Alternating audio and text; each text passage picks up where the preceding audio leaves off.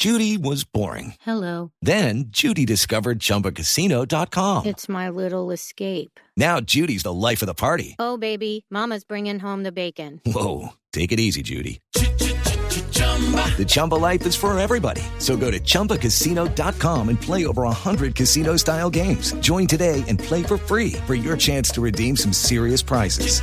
chumba ChumbaCasino.com. No purchase necessary. Void where prohibited by law. 18 plus terms and conditions apply. See website for details. Señor ministro de Hacienda, José Manuel Restrepo, buenos días, ministro. Muy buenos días, Néstor. Un saludo a usted, a- también a todos los integrantes de su mesa traba- de trabajo y a todos los oyentes. Ministro, el comercio, por ejemplo, tiene una expansión, un crecimiento este año eh, de 33%, por, en- por ciento, por encima del 33%. ¿Por qué estamos creciendo tanto? ¿Por qué crece tanto el sector comercial? Lo primero es destacar, efectivamente, este es un resultado muy importante, es un resultado de un crecimiento del 13.2%, pero más importante quizá que lo anterior es que el crecimiento de los primeros nueve meses del año es del 10.3%, es un crecimiento de doble dígito. Ese crecimiento no se ha dado en la historia reciente del país. Usted recuerda y recoge las cifras hacia atrás y difícilmente encuentra una tasa de crecimiento de doble dígito a lo largo de nuestra historia. Importante señalar que el crecimiento pues está sustentado en buena medida de aquellos sectores que vienen jalonando el proceso de reactivación. Cuando usted revisa cuáles son las fuentes de crecimiento, usted encuentra cuatro realmente. Uno, encuentra el sector industrial, que está creciendo al 18.8%. Dos, el sector del comercio, que es el que más aporta, en un 33.8%, como lo acaba de decir toda la administración pública, que es todo el esfuerzo de política fiscal contracíclica que se han venido implementando desde esa desde ese anuncio del presidente de la República en julio del 2020, cuando en la instalación del Congreso le dio vida a Compromiso por Colombia, que era la estrategia de reactivación económica, y todos los sectores de entretenimiento, que obviamente fueron sectores muy rezagados a lo largo del- de la pandemia. Esos sectores son los que en buena medida están jalonando esta dinámica de crecimiento eh, y creo que pues son sectores que además son altamente demandantes de empleo y por eso, como lo he señalado ya también públicamente, hemos venido recuperando casi el 88% del empleo que perdíamos en abril del 2020. Ministro, ¿cuántos empleos faltan por recuperar a propósito? Nosotros en abril del 2020 perdíamos 5.9 millones de empleos. Eh, en este momento, en el último mes, hemos recuperado ya 5.2 millones de empleos. Pues estarían pendientes esos 700 mil para volver o retornar a los niveles que teníamos en prepandemia. Normalmente la generación de empleo tiene un rezago respecto al crecimiento, pero sí es muy importante señalar que Colombia, cuando la compara uno contra otros países de la región y de países OECD, es uno de los países que más rápidamente ha venido recuperando el empleo perdido en el marco de la pandemia. Y este crecimiento creo que ayuda en esa dirección también. Ministro, como suele suceder después de las guerras, hay una explosión de consumo, hay una explosión económica. Pasó, digo, después de la Segunda Guerra Mundial, le pasó a Estados Unidos después de la guerra de Vietnam. Este, este crecimiento de la economía colombiana, digo, comparando el COVID como si hubiéramos estado en una guerra, ¿es sostenible a punta de consumo? No, yo creo que aquí hay que hacer un esfuerzo en varias direcciones y cuando uno revisa de todas maneras las cifras, hay fuentes de crecimiento adicionales. Claro, hay una demanda interna importante por la vía del consumo, hay un esfuerzo grande también en política fiscal, que es un esfuerzo contracíclico que se venía haciendo de tiempo atrás, que se incluyó, repito, en ese compromiso por Colombia, que está relacionado con desarrollo de infraestructura, de vivienda, entre otros temas.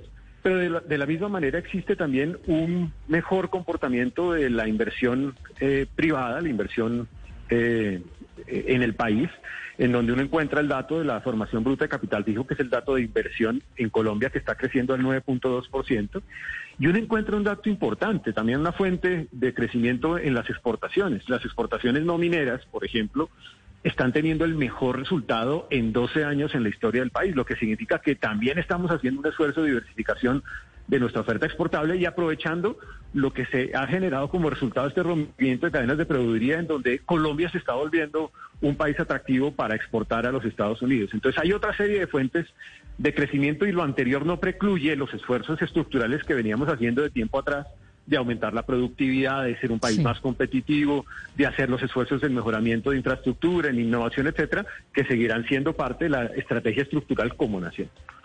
Sí, hay otras fuentes de crecimiento, ministro, indiscutiblemente, pero la principal fuente es el comercio y esa a su vez bien impulsada es por el consumo y por el gasto de los hogares. ¿Le preocupa a usted que los hogares colombianos se estén endeudando de más? Nosotros le llevamos el pulso cuidadoso, Paola, al tema de la demanda de crédito. Y lo que nosotros hemos venido viendo es que durante mucho tiempo, en medio de la pandemia, hubo un muy bajo nivel de demanda de crédito en general en distintas carteras. En este momento nosotros tenemos una recuperación de la demanda de crédito, que es muy importante también como estrategia de reactivación. Nosotros estamos viendo que se está empezando a recuperar, por ejemplo, el crédito de microempresa, se está empezando a recuperar los créditos eh, comerciales, ya se había logrado en crédito de consumo, ya se había logrado en crédito, crédito hipotecario, pero de todas maneras el comportamiento de la cartera es un comportamiento sano. Y lo hemos dicho, aún en medio de la pandemia, todo el sistema financiero logró mantener niveles de solvencia y niveles de liquidez incluso por encima de los niveles regulatorios, lo que significa que en este momento, con el análisis que nosotros estamos haciendo, pues estamos viendo que el comportamiento es adecuado. Si existen luces rojas o luces amarillas, pues actuaremos eh, cuando fuera del caso. Mm, ministro, hoy está el gobierno de celebración, las cifras son positivas, pero hay una lucecita, no sé si naranja o roja, frente a un sector que debería ser el que jalonara de manera sostenible la economía y sobre todo la generación de empleos. Y es el que menos crece. Le hablo del sector de la construcción, creció apenas 0,8%. Y si lo suma usted al sector inmobiliario, pues suma 2,8%, que es muy bajo. ¿Cómo reactivar el sector de la construcción? Judy was boring. Hello. Then Judy discovered ChumbaCasino.com. It's my little escape. Now Judy's the life of the party. Oh, baby, Mama's bringing home the bacon. Whoa, take it easy, Judy. The Chumba life is for everybody. So go to ChumbaCasino.com and play over 100 casino style games. Join today and play for free for your chance to redeem some serious prizes. ChumbaCasino.com. No purchase necessary. Void where prohibited by law. 18 plus terms and conditions apply. See website for details. Yo creo que también hay un rezago propio de la dinámica entre la demanda de nuevas viviendas. Ustedes han visto las cifras de demanda de vivienda bis, vivienda no bis, que muestran los resultados más altos también en la historia del país. El rezago es entre esa primera decisión y obviamente todo el proceso de construcción. Yo siento que el camino va a conducir al crecimiento en ese sector, particularmente en la construcción de vivienda eh, y de oficinas o, digamos, es- espacios comerciales, y que el resultado de lo anterior, pues va a ser, o, o la consecuencia se va a dar como resultado de lo que ya tenemos como dato, y es que efectivamente sí hay un mayor nivel de demanda en vivienda bis y vivienda no bis.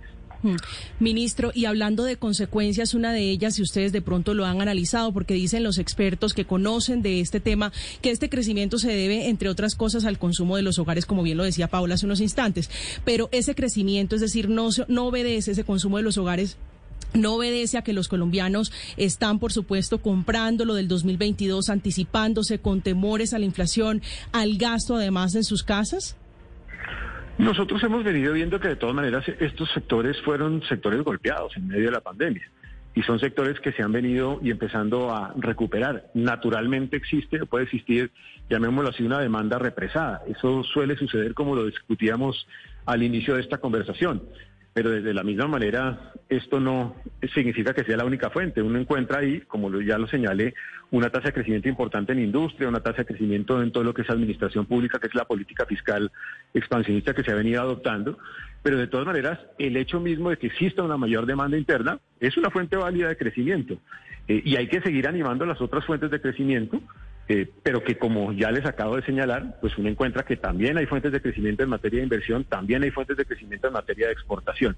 Lo importante es ir viendo de qué manera vamos a seguir creciendo de aquí en adelante y siento que vamos en una buena agenda, incluso a tal punto que cuando usted compara la tasa de crecimiento de Colombia contra los demás países de la OECD, Colombia es el número uno, es el número uno de todos aquellos que han publicado cifras en el tercer trimestre y prácticamente duplica o más que duplica al primer país que aparece después, que sería el caso mexicano. Mm.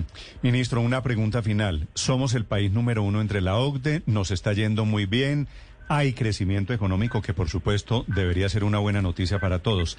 Ahora, ¿cómo se va a traducir esto Para los trabajadores, le pregunto, con crecimiento de 33% en el comercio, con crecimiento de 13% en la economía, ¿de cuánto va a ser, cuánto calcula usted puede ser el crecimiento del salario mínimo, por ejemplo, ministro? Yo espero, francamente, que esta construcción del incremento del salario mínimo la hagamos en un ejercicio verdaderamente de consenso, construido en el diálogo con los sectores sindicales, los sectores sociales, construido también con los sectores empresariales y que logremos un acuerdo que reconozca en primer lugar, pues naturalmente el comportamiento de los precios, pero que reconozca también algunos aumentos que se han venido dando en los últimos tres años especialmente y que ayer incluso los hizo público la directora del Consejo Privado de Competitividad de los aumentos que hemos tenido en productividad total de los factores en los años inmediatamente anteriores. Que reconozca eso también y que reconozca obviamente el mejoramiento de las condiciones de vida para los trabajadores con todo el cuidado y el rigor de que también el sector empresarial esté involucrado en esa construcción de ese consenso. Espero que sea así y pues no me atrevo a anticipar cuál es la cifra porque creo que debería construirse, repito, a través de esa, esa vía del consenso. Pero, pero ministro, de acuerdo, el, el consenso siempre es mejor que, que el disenso. Pero todo esto se va a traducir, digamos, estamos hablando de bonanza de la economía y la gente que nos está escuchando que dice, bueno, ¿y yo qué? O aquí a mí cómo me afecta o cómo me beneficia todo eso que están hablando allá. Nosotros tenemos que buscar irradiar buena parte de lo que hemos venido generando como crecimiento en beneficio de la sociedad y de los ciudadanos, como lo hicimos en la ley de inversión social, en donde buscábamos beneficiar a los más vulnerables de la sociedad con recursos de la economía. Creo que hay que hacer un esfuerzo de empezar a lograr que nuestra economía genere los beneficios no solamente en un dato de crecimiento del PIB, sino genere mejores condiciones de vida para las personas.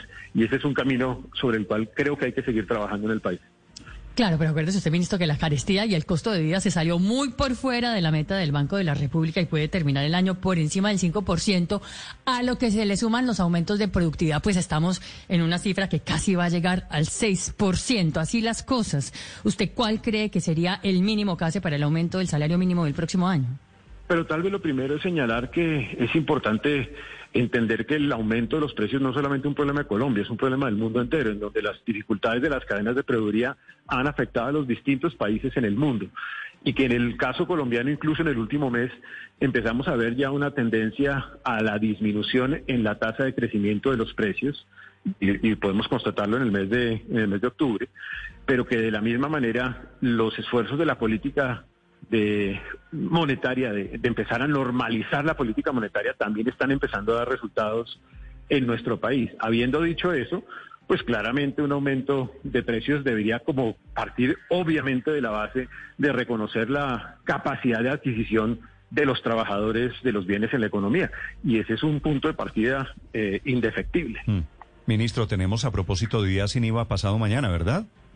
Sí, tenemos día sin IVA el día viernes. Aspiramos a que sea un día sin IVA con unas ventas, ojalá en total del orden de unos 6 billones de pesos. Ustedes saben que en el anterior tuvimos 9.8 billones como un punto, como una cifra base, porque mm. todavía faltan algunas otras cifras que estaban terminándose de recoger que fue muy importante porque yo recuerdo, y en mi condición de exministro de Comercio, que las ventas de los días sin IVA anteriores en total oscilaban entre 5 5.8 billones en el año de pandemia, lo que significa que es un crecimiento casi que al doble lo que se generó en el primer día sin IVA lo cual creo que es importante porque cuando uno activa esa dinámica de comercio, también activa la industria y también activa los servicios. Bueno, es que todo está relacionado, días sin IVA, salario mínimo, crecimiento de la economía. Es el ministro de Hacienda esta mañana en Blue Radio. Ministro, gracias por estos minutos. Feliz día. Néstor, muchas gracias y un saludo de nuevo a todos ustedes. Estás escuchando Blue Radio. Hello, it is Ryan, and I was on a flight the other day playing one of my favorite social spin slot games on chumbacasino.com. I looked over the person sitting next to me, and you know what they were doing? They were also playing Chumba Casino. Coincidence? I think not. Everybody's loving having fun with it. Chumba Casino is home to hundreds of casino style games that you can play for free anytime, anywhere, even at 30,000 feet. So sign up now at chumbacasino.com to claim your free welcome bonus. That's chumbacasino.com and live the Chumba life. No purchase necessary. DTW, void, prohibited by law. See terms and conditions 18 plus.